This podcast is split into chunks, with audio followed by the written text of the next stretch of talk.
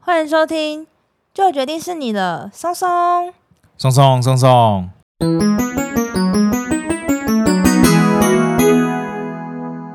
大家好，我是你们的专属训练师拉雅。大家好，我是松松，欢迎大家这会轻松聊自然。。我觉得我们今天这集差点要难产，因为我们最近太忙了。然后呢，松松很坚持，就是说我们这一集应该要把我们最新热腾腾的蓝雨绿岛生态之旅整理成一集来分享给大家 有包含 绿岛。我觉得先蓝雨吧，着重在蓝雨。其实我们这次行程啊，原本以为是一个蓝屿 long stay 玩个四天，结果没想到发现不是，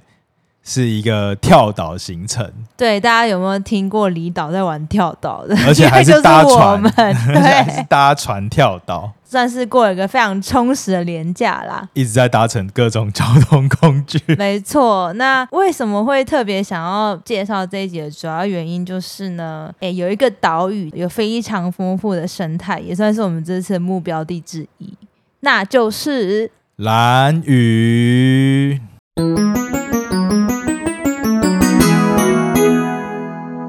不知道大家对于蓝屿的第一印象是什么？对，应该主要还是什么飞鱼啊、达悟族，达悟族啊、拼板舟啊，诶我觉得大家不一定知道它叫拼板舟，我也是对啊这一次才知道它叫拼板舟的。对就捕捉费那个独木舟，在蓝屿那边会特别叫它叫拼板舟，是一个专有名词啦。对，然后很好的海洋生态嘛，就是有很多浮潜啊、深潜啊、气瓶潜啊，可以看很多海底的生态的类似的活动嘛。但其实蓝屿有一个非常特别的生态环境，是所有至少我认识的松松的朋友都非常推崇对啊，的。推崇备至啊，其推实崇备至，就只有他们推推崇，然后我们其他人都是，哎，不是去蓝屿玩水的吗？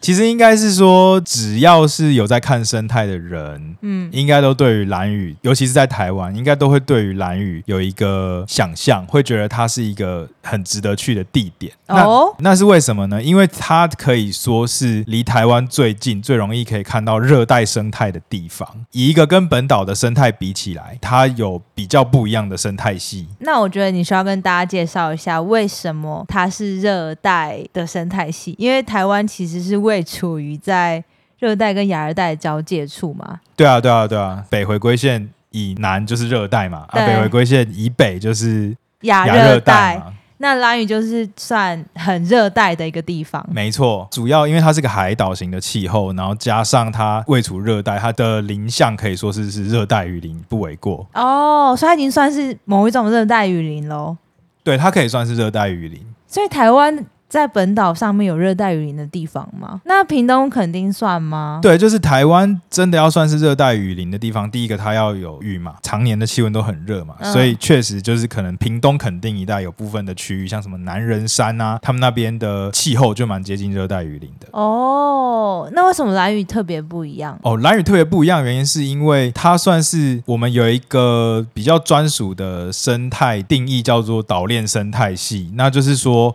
蓝屿呢，它跟台湾本岛，因为台湾本岛的绝大多数的物种其实比较、嗯、比较多是来自于诶、中国大陆对吗左岸的中国大陆，我或们日的本都有一点，都有一点。嗯嗯那原则上我们还是比较靠近，就是整个整个亚洲大陆这边的生态。哦，那蓝屿比较不一样，是因为它刚好位在这个台湾跟跟菲律宾的菲律宾板块的这个菲律宾群岛中间。菲律宾群岛它自己的生态系就跟现在台湾比较靠近中国大陆这边生态系的样貌就有点不一样。蓝屿呢刚好位处在这两者之间，所以它算是有点 mix 混合了两个的特点。在蓝屿呢就可以看到一些比较接近菲律宾群岛的物种，就会跟台湾的本土的物种比较不一样。所以有点像是，如果大家想要进去菲律宾群岛的前哨站的话，就可以去蓝屿。对，没错，对啊，因为菲律宾群岛它如果再更往南一点的话，就很接近真正的热带雨林啊，嗯像什么嗯婆罗洲啊、嗯，呃新几内亚、对啊，那些是不是什么都要什么婆罗洲大点灯，然后就有超多虫可以看。对啊，他们那边的东西就长得真的又更不一样。所以我们说蓝屿它算是一个离台湾最近，然后我们可以稍微你知道匹乓姐可以体验到一些特别 的在本岛看不到的东西。好，既然讲到这个看不到的东西，那松松要不要跟我们介绍几个在蓝屿特别，也是可能我们这一次目标想要看到的特有种？其实这次为了要去兰屿，本来一开始以为在兰屿至少会待个一两个晚上，嗯，对，然后就规划很多行程，有很多地方想要去找那些动植物。最想找我自己最想找，因为松松本人很喜欢玩蜘蛛嘛，就是我有对在观察蜘蛛。在蓝屿呢，就有一种很特别的蜘蛛，叫做雅美捕鸟蛛。为什么它很特别呢？它是雅美哦航海王 是雅美吗那？是娜美。 抱歉啊，雅美是因为早期达悟族被叫做雅美嗯族，哦，是这样，对难怪所以我就想说雅美怎么那么熟悉。 好，雅美捕鸟族，对大家记得了吗？ 不是娜美哦。如果我们哪天有发现一种新种捕鸟蛛，我就会把它命名叫做娜美捕鸟蛛，为了纪念这一段特别的 音档，好这段美丽的误会啦。好哈雅美捕鸟族，对这个雅美捕鸟蛛呢，为什么特别？是因为我们现在看到会结网的蜘蛛呢，大部分是属于新蛛亚目，就是说它是比较进化一点的类型。那相较于新蛛亚目呢，就有一个比较原始的类型叫做原有亚目。哦，我差点以为叫救猪雅 木。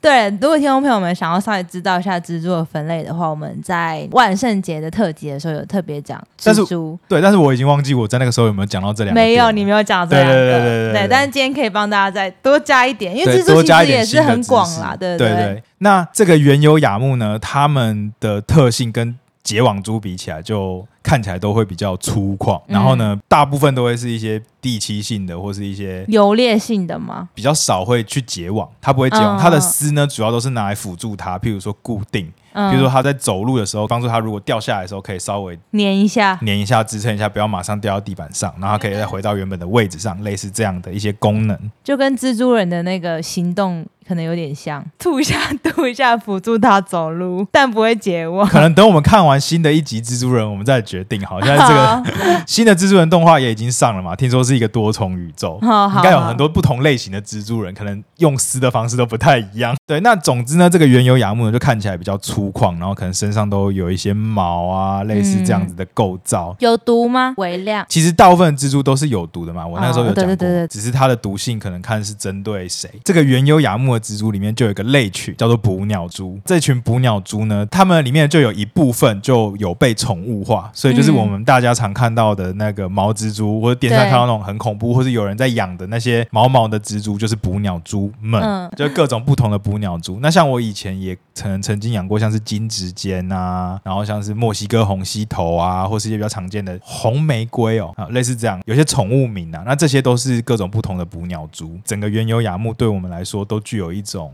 可爱，特殊的魅力。你想想看，在台湾本岛是没有捕鸟蛛属这个类群的分布的，是完全没没有完全没有。哦，对，，但是在蓝屿，哎，居然有一种，叫做雅雅美美捕捕鸟族，对，没错。耶，我记得了，那只是呢，这个雅美捕鸟蛛呢，跟我们平常想象的捕鸟蛛不太一样。先讲一下为什么捕鸟蛛叫做捕鸟蛛，就是最开始发现捕鸟蛛的学者以为它可以吃就鸟觉，得哇，它好大哦，应该可以吃鸟吧。嗯，就是有一种叫做巨人捕鸟蛛，我记得我们在蜘蛛那集有提稍到微提过。到过，后来这个类群都被叫捕鸟蛛。不过呢，雅美捕鸟蛛它完全不像是可以吃鸟，它非常的小，哦，它的小大概可能一块到五块硬币大小，那可么能顶多小顶多十块钱硬币吧，差不多。所以它是一种底栖型的捕鸟蛛，就是会躲在土里面啊，或者是都晚上稍微从地表冒出来啊。它的巢也是结在石头缝之间，类似这样子的嗯一个栖地，就跟常见我们可能在高高的地方看到的结网的蜘蛛又就太太一样，嗯，所以它比较难找。因为像这种底栖性的物种呢，生性也比较隐蔽。那所以我们这次就做好了一个准备，就是要去翻石头。嗯松松做好准备，我没 有。 哎、我先跟大家就是前情提要一下，因为蓝屿其实有非常多不同的景点嘛。那我们这次专门就是应该说松松这一次一下船特别要前往的就是叫做红头森林步道。没有这个为什么是特别前往？是因为我们的计划整个被打乱，因为这个跳岛行程最后只在兰屿待了差不多五个小时吧。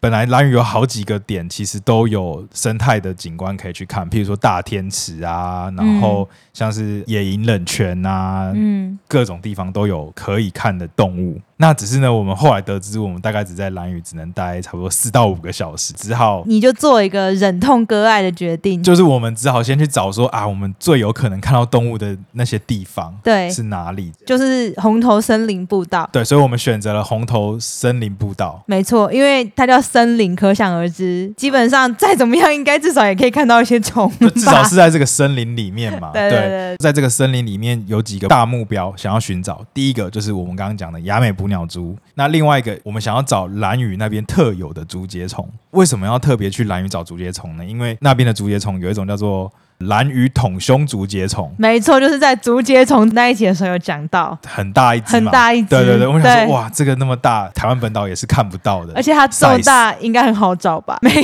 超难找。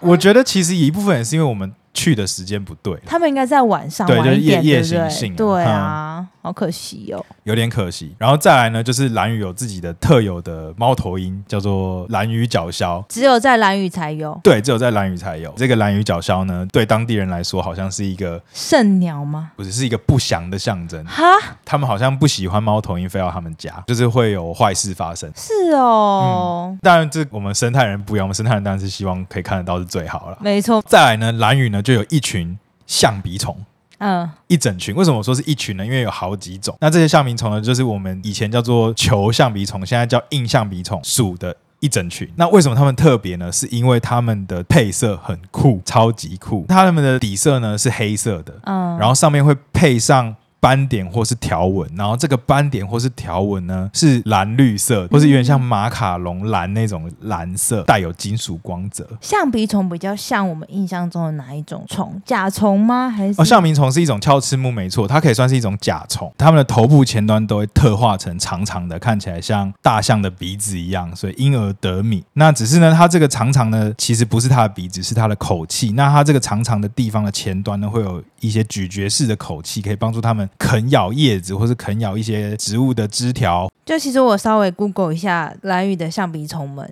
它们的那个蓝真的很特别耶，对啊，就是人家讲的那个、啊、Tiffany 绿、Tiffany 蓝，就是很像荧光蓝、荧光绿，哇，好有点好难形容，有点金属。的蓝绿色、啊。对对对对对对就没错蛮漂亮的。蓝屿目前大概有五种嘛，它花纹都不太一样。嗯，嗯，那我就想说，哎、就算没有五种全部看到，也可以看个一两种，也不错。至 少至少可以记。录到一种，我就很开心了。嗯，哦，然后还有就是像是蜥蜴的部分啊，因为它是海岛嘛，有一种在海边的蜥蜴叫沿岸岛蜥，那它跑得很快。我原本平常没有机会去海边找。那我这次去蓝屿，本来也想说，哎、如果有机会的话，可以看看有没有，也想去找看看有没有海蛇。嗯，好，最后听众朋友要不要猜猜看我们找到了几种？ 好，现在要公布答案吗？对啊，不然嘞，对于松松老师的 信任，觉得松松老师的功力可以找到几种？在这个快闪活动当中，最终我们找到了几种呢？我们有请松松公布解答。噔噔噔噔一 种，而且还是完全算是诶哎预料之外的那一种。可是我觉得那一种算是大奖哎、呃，就完全不觉得会在这时候看到它对，就算是一个特奖，没有特错。奖，对啊。那你要不要公布我们找到什么？对，就是我们在白天甚至大中午的时候找到了蓝鱼角鸮， 没错，一个我们根本觉得不会看到的一个， 对，就是刚好遇到它在枝条上睡觉，那我们也有拍照。其实觉得很可爱。对，没错，它就是在那边嗯歪头，然后看起来有点没精神。没错，然因后为他哦换了在好睡觉嗯嘛。换了好几个姿势，嗯，而且其实那个路程其实真的是，我觉得不是很好走。它算是一种石器步道，嗯用石头堆叠出来的一个石阶，然后或者是平面的步道，但是它其实我觉得路感不算好，嗯，然后而且路线的规划有点不是很明确，然后因为它一边是步道，然后旁边就是溪沟，算是一个干的溪沟，所以你这样很容易就一直一直以为你就要走西沟，然后就对走得很辛然后苦，？不是说我要在那边翻石头找雅美捕鸟蛛吗你每个都搬不起来，不是，是因为 那个石头超大，溪沟超多石头， 大， 它整个溪沟都是石头哎，你根本不知道从哪里不知道要怎么翻起，你知道吗？就想说呃这到底要翻哪一颗， 整个傻眼。尤其是因为我们那天是算是大中午大中午，哎、大概九点十点左右，真的非常的哇，这个热，热带气候真的是不可小觑啊！我对真的第一次在热带，哎、也不算第一次啊，应该我之前有去过南仁山，确实那个感觉蛮像的。先跟大家讲，拉雅就发现我那一天狂流汗，它的汗是用喷的，对，我的衣服完全没有办法干，然后整个衣服是浸到湿透，跟跳到水里真的是一模一样。就是我其实一般来讲我不太流汗，连我都汗如雨下，有一种呃，我们要不要放弃了？ 我们找不到就算了，我们可以回头吗？没有直接被太阳照到，因为它有林相，都是会把太阳光就算是隔绝的。只是你还是好热，好热，，对，就是在那个热带雨林的林下很闷，很闷，很闷，就一直流汗。嗯然后我上次去南人山的时候，你知道是怎样吗？就我穿雨鞋，嗯，然后我的雨鞋里面后来整个都是水， 都是我的汗，超扯！我刚刚这样子讲一讲，我在录音的时候突然想到，哎、对耶，我在南人山的时候也是一模一样，突然可以理解为什么我那天会流这么多汗。没错。大家之后真的有规划去蓝屿玩的话，就尤其这种生态之旅的话，可能还是在下午，然后偏晚上，或是要我觉得会很比早，较好或。是要很早，对对对呃大清早就先出发。而且你其实也比较容易看到你想要看的，因为他们还是比较偏向夜行性的呃的生态吧，就是比较嗯容易在晚上的时候会有比较多动物跟昆虫出来。应该是说我们目标的物种比较多对是夜行性的啦。对，但我们真的是逼不得已的，嗯对就只对能在对，大因为中我们午光坐船好不容易跳到第一个蓝屿岛就九点半， 等到开骑车骑到龙头森林步道入口就十点了。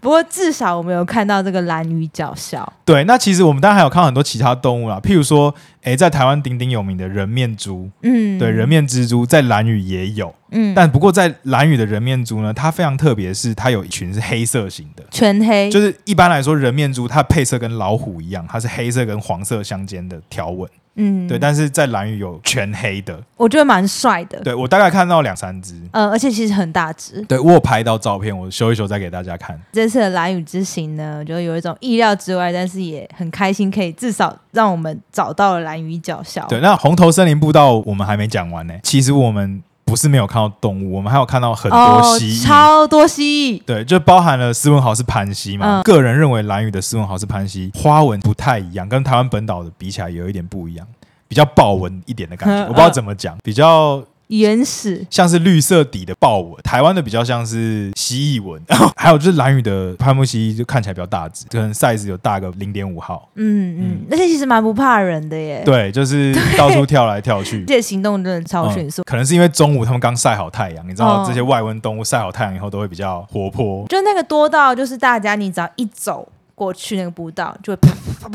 对，那个啪啪啪啪，就是超超级多蜥蜴跑走。超多讯号在干扰。然后就是拉雅讲的这个超级多的蜥蜴，我后来仔细的看一下照片，应该是长尾南蜥，在红头森林步道有超多长尾南蜥，我真的超多，我已经很久没有在台湾本岛看到一个地方有这么多石龙子，就是同时出现。真的是超多的哟。如果喜欢蜥蜴的朋友们，一定要去那个步道对，探可险以一下可，以拍到拍到爽， 可以拍到非常开心对对对，随便都看到。到后面你你已经就说哦， 没有就是其实它多到有点干扰你，因为你想要观察其他动物或什么一直出现但也是蛮开心的啊，总比都没有好啊吧。。对啦， 方面可以带我说哦，蓝屿的生态其实还是非常丰富，非常的好。嗯，对，然后我也有就是刚好看到一只那个绿瓢蜡蝉，算是一个蛮漂亮的蜡蝉。蜡蝉是一种昆虫，嗯，对，那它是一个翠绿色，在台湾本岛好像很少看到，在蓝屿突然看到它，我也觉得是蛮算开心算是一的个意外的小奖啦。对，嗯，然后因为其实我们这一次去的时候，刚好我有一个朋友，他是在蓝屿当老师，嗯，然后他就是有稍微带我们指引我们说这个步道大概要怎么个走法，其实它可以走到很里面，它可以对走到算是蓝屿岛的，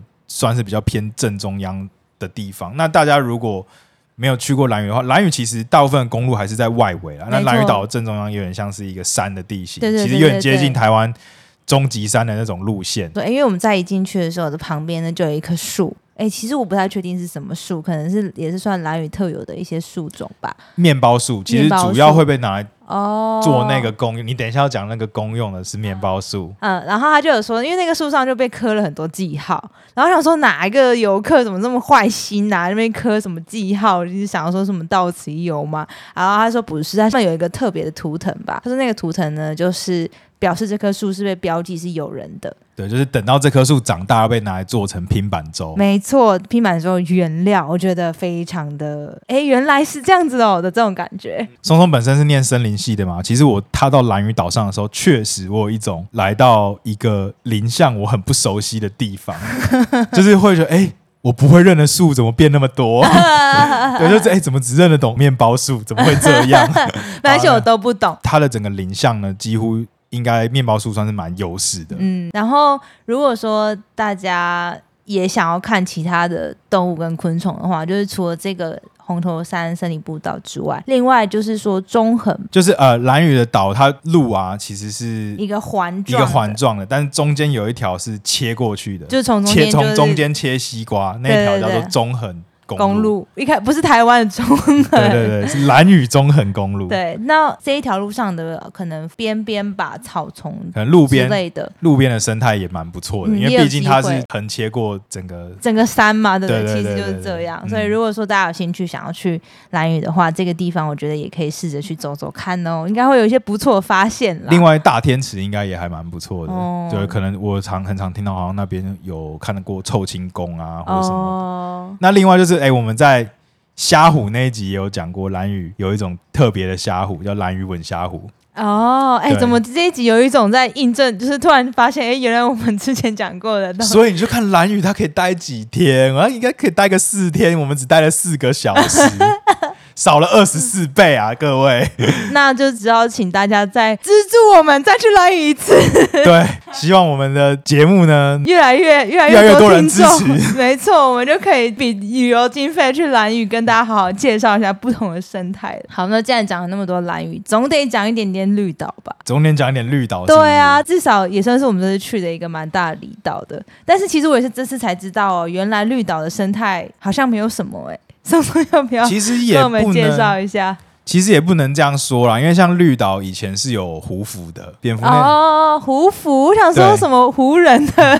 衣服怎么会啊？蝙蝠湖人的衣服、湖人的球衣是我我去绿岛那天穿没有错，但是湖服不是这么用 好吗？啊啊啊啊！绿岛早期呢是被确认是有湖服的产地，多的时候可能有一两千只。嗯，嗯，那但是那是一九七零年代、八零年代的事情。现在的话，一般游客要在绿岛可以看到湖服的机会是比较少的，哦嗯，，因为可能开发，然后各种冲击啊，然后再加上嗯有一阵子有狩猎猎杀，对，会狩猎哦胡服。对，不管是哦当宠物还是拿去吃，我有点不太确定他们的理由是什么。胡服在绿岛的数量其实是减少蛮多的，嗯现在比较少看到。再来呢，绿岛就是有人工饲养的梅花鹿，哎、哦哎大家哎、是不是又有点耳熟能详？绿岛有一个梅花鹿游乐区吧，园区算啊，园园区，但应该就是圈养梅花鹿的地方啊。然后我其实是这一次才知道，说原来绿岛有很多鹿肉、哎，哦，对啊，只是我有点不太确定它到底是梅花鹿还是是什么其他的鹿、哎，哎、其实我也不太确定，不过我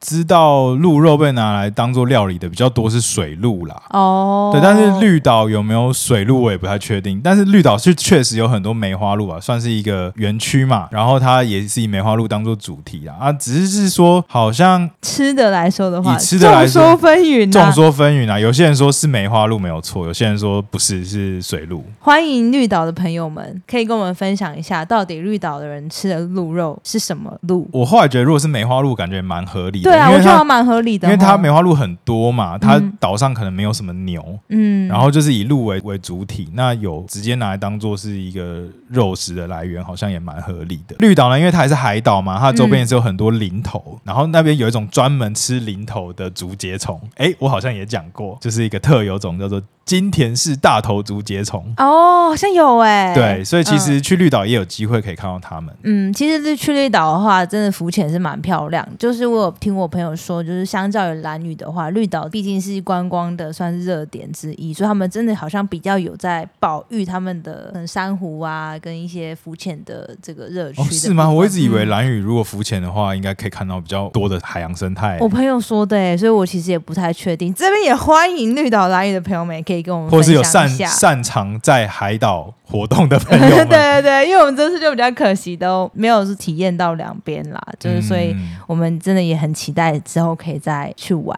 不过我必须要说，我觉得这次这两个岛屿给我的感觉真的很不太一样。像是蓝屿的话，它真的就是相对比较原始一点，然后很有部落的感觉。因为大家都知道说蓝屿是达悟族的故乡嘛，那其实那边的很多公布栏的招牌也都是说，请不要乱丢垃圾，维护部落的环境。哦，对啊，他我们觉得超酷的。蓝屿有三大部落吧？哎、哦还是几大部落？一个就是叫野友，嗯椰有，然后一个就是红头，嗯然后还有一个叫做野营吧，嗯哼，就是刚刚都有讲到，其实都有讲到这些地名，然后他们就是真的感觉就真的比较保有传统的风貌，然后绿岛花就稍微再更商业化一点点，有比较明显的美食街，对， 然后比较有一些民宿，而且比较多 seven。还有免税店。 然后你知道我们同行的大哥大姐们呢，就还说我觉得绿岛比较好玩，蓝屿真的是都没有厕所可以去 上，对他们就只在意有没有有没有地方可以上厕所这。是你说的，不是我说的哦。剪掉，剪掉，剪 掉。没有，呃，因为每个人去旅游的需求不一样，哦对啦对对啦目的也不一样。不过我个人是觉得，我在环岛的时候，确实觉得蓝屿跟绿岛的海景都很漂亮。嗯，没错，就如果真的想要放松或者是想去走走的话，生态推荐去蓝屿。那如果说想要诶近一点呐、然后可能也是可以放松啊，可以去绿岛。绿岛其实我觉得有很多很漂亮的民宿，都可以去享受一下。绿岛的感觉真的花样比较多，我看到那个像什 么用水泥圆筒、崩康用那种大水管做成的民宿，几个叠在一起，看起来蛮炫的。我有看到很像 glamping 的那种帐篷，哦，对对对对对，那也我真的有看蛮到。漂亮的。这两个岛都还有各自的人文史迹可以看，所以其实真的去一趟离岛，有很多东西是可以探索跟挖掘的。只是我们这次以比较生态的面向来介绍这些地方。嗯，希望可以带给大家一个出去玩不同的旅行样态啦。我也是这次去才知道，说原来兰屿有这么多特别的点。应该说认识松松之后才知道了，不然以前都不知道去兰屿要干嘛。